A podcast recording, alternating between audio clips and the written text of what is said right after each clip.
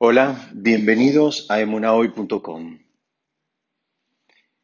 Estudiando la Perashá Bayetze, nos encontramos que el Midrash relata que cuando Jacob dejó la casa de sus padres huyendo de su hermano Esab, que lo quería matar a forma de, a manera de venganza por haberle, eh, entre comillas, robado las bendiciones de Yitzhak, Esab instruyó a su hijo, que se llamaba Elifaz, que corriera detrás de Jacob y lo asesinara. Esa fue la instrucción que Esab le dio a su hijo. Anda y mata a mi hermano, anda y mata a tu tío.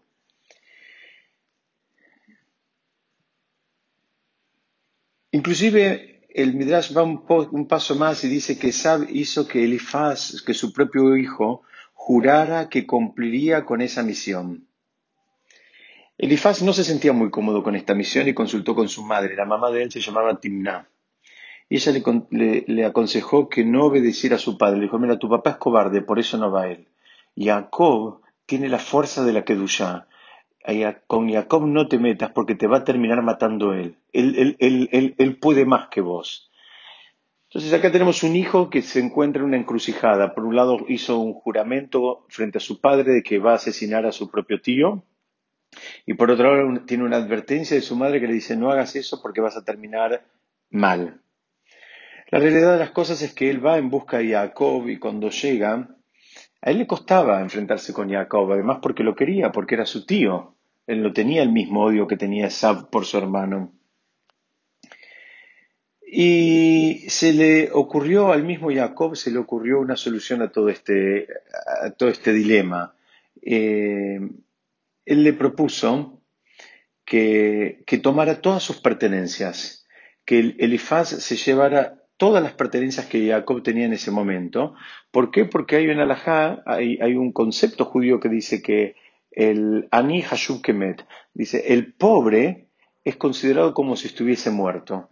Entonces Jacob lo que le dice, dice, mira, déjame pobre, empobreceme por completo de todos los bienes materiales que dispongo, que tampoco eran muchos en, este, en, esta escapatoria que él estaba emprendiendo, y de esa manera vas a cumplir con tu padre porque, eh, digamos, yo soy considerado como un muerto y tampoco tenés que matarme físicamente y no vas a manchar tus manos de sangre. Y ese fue el acuerdo y eso es lo que terminó pasando.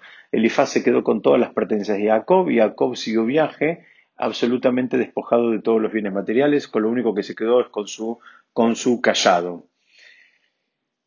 Eh, la realidad de las cosas es que todos sabemos cómo continúa la historia, que es que con la ayuda de Hashem y con el transcurrir del tiempo, Jacob fue capaz de acumular una gran fortuna trabajando para su tío astuto, que era Labán, y cuando terminó regresando a la tierra de Israel, unos 20 años después, volvió como un hombre absolutamente rico. La pregunta que nos podríamos hacer es, ¿por qué las cosas tuvieron que ser de esta manera? ¿Por qué Jacob tuvo que quedarse sin un centavo antes de ganar las riquezas? ¿Por qué tuvo que empobrecerse? ¿Por qué tuvo que sentir eh, la, experiencia de ser pobre, especialmente en un momento donde iba a terminar conociendo a su familia política y a quien iba a ser su esposa? Y hay otra pregunta todavía más fuerte, es que si, si Hashem, digamos, sabía que Jacob estaba destinado a ser rico, ¿por qué tuvo que ser pobre primero? ¿Por qué tuvo que llegar a ser pobre con ese nivel, digamos, de extrema pobreza, despojado de todos los bienes materiales? Para explicar esto nos podemos apoyar eh, en un eh, texto que escribe el Ketab Sofer, fue un rab, eh, el rab Shmuel Binyamin Sofer, que vivió entre 1815 y 1871, y él explica que básicamente las personas atravesamos en este mundo dos grandes pruebas espirituales. Estas son la prueba de la pobreza y la prueba de la riqueza. Esas son las dos grandes pruebas que tenemos. ¿Por qué? Porque un hombre empobrecido está tentado a perder la fe, a cuestionar la justicia divina, a pensar que Hashem se fue, que Hashem no existe, que Hashem se olvidó de él. Por lo tanto, patea el tablero, como se suele decir, e inclusive puede llegar a justificar actuar de manera eh, baja, como robando. ¿Por qué? Porque él, por otro lado, se tiene que sostener eh, materialmente. Entonces, una persona que está muy empobrecida Bueno, tiene todas estas tentaciones que acabamos de mencionar, muchas veces para justificar su propia realidad y su propia, digamos, miseria. Al mismo tiempo, la riqueza también plantea pruebas difíciles. Las personas adineradas pueden volverse arrogantes y vanidosas, pueden terminar despreciando a otras personas porque tienen menos. Eh, la persona pobre en general entiende la fragilidad humana y cómo todos dependemos de la gracia de, Hashem.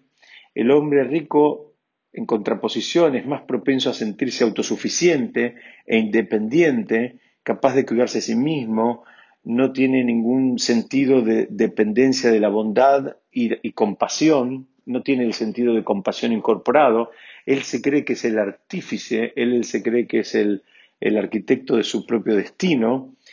En fin, estas serían las dos grandes, digamos, reacciones arquetípicas que podemos encontrar siempre y cuando la persona no trabajó sus midot.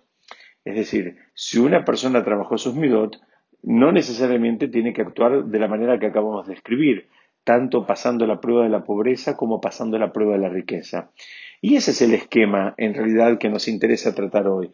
El esquema es que si Jacob tuvo, eh, digamos, que pasar eh, ambas pruebas, eh, y eso es lo que nos está enseñando la Perashá, y en alguna medida la historia de Jacob, es que él pasó ambas pruebas en su vida y las pasó en un periodo relativamente corto de su vida, en un periodo menor, mucho menor de 20 años, pasó por las dos pruebas. Se quedó en un momento absolutamente despojado de todos los bienes materiales y por otro lado acumuló bienes materiales este, de manera significativa, tal es así que la Torah lo describe como como una persona cabed de una persona que era muy pesada, era pesado para moverse. ¿Por qué? Porque tenía muchos animales y muchos sirvientes y mucha riqueza material que se movía con él. La, la gran enseñanza de todo esto, les decía, es que Jacob no perdió su fe. Jacob no se mareó. Jacob no eh, se confundió, no se la creyó, como decimos acá, eh, en ninguna de las dos situaciones. No se creyó que Hashem se había ido, no creyó que Dios se había olvidado de él, no pensó ni por un momento que eh, en, esa hipótesis, y por el otro lado, tampoco creyó que él era el artífice, no creyó que su fuerza estaba en su riqueza, y no creyó en que él tenía en alguna medida un nivel, aunque sea un ápice, más elevado que cualquiera de sus compañeros. Y esta es la razón por la cual eh, Jacob tuvo que soportar la, pobreza antes de ser, eh, digamos, bendecido con la riqueza. ¿Por qué? Porque tenemos una regla general que dice Maaseh Avot Siman Levanim. Las acciones de nuestros patriarcas sirven como modelo para, para nosotros, para los hijos, para los descendientes. Al aprobar con éxito ambas pruebas, tanto la prueba de la pobreza como la prueba de la riqueza, Jacob allanó el camino para que nosotros mismos aprobáramos esas pruebas. Nos enseñó que esas pruebas pueden llegarle a la persona en la vida. Por supuesto, no hay que, no hay que pedirle que nos prueben con estas pruebas, porque ambas pruebas son muy difíciles. Cualquiera podría estar tentado a pensar que la prueba de la riqueza es más simple que la prueba de la pobreza. Cualquiera podría estar pensado, eh, digamos, tentado a decir, bueno, que me prueben con la prueba de la riqueza. La, realidad de las cosas es que explica nuestros jajamim que muy pocas personas consiguen pasar la prueba de la riqueza desde un punto de vista espiritualmente elevado. Entonces, digamos, el desafío nuestro es mirarlo a Jacob en busca de inspiración, tanto durante los momentos que a veces nos pueden tocar en la vida que son un poco más opacos, más oscuros, y eso nos recuerda que debemos mantener nuestra fe y confiar en la bondad y la asistencia de Hashem, pero así también lo debemos mirar como un ejemplo durante los periodos de alegría y de éxito, ya que nos recuerda que debemos ser humildes y conocedores de nuestra dependencia del Todopoderoso para todo. Como resumen, podemos quedarnos con la reflexión una vez más de que la Torah no es un libro de historia, sino que es un manual, es un manual, nos muestra, estos gigantes espiritualmente hablando, nos muestra este manual como para ayudarnos a inspirarnos, a copiarlos a estos, a estos eh, líderes espirituales de nuestro pueblo y convertirnos nosotros también en seres espiritualmente elevados. Ese es en definitiva el verdadero desafío, porque si no, nos quedamos con un relato, con un cuentito de quién era el padre de quién y quién era el hijo de quién y qué le pasó a este y qué le pasó al otro.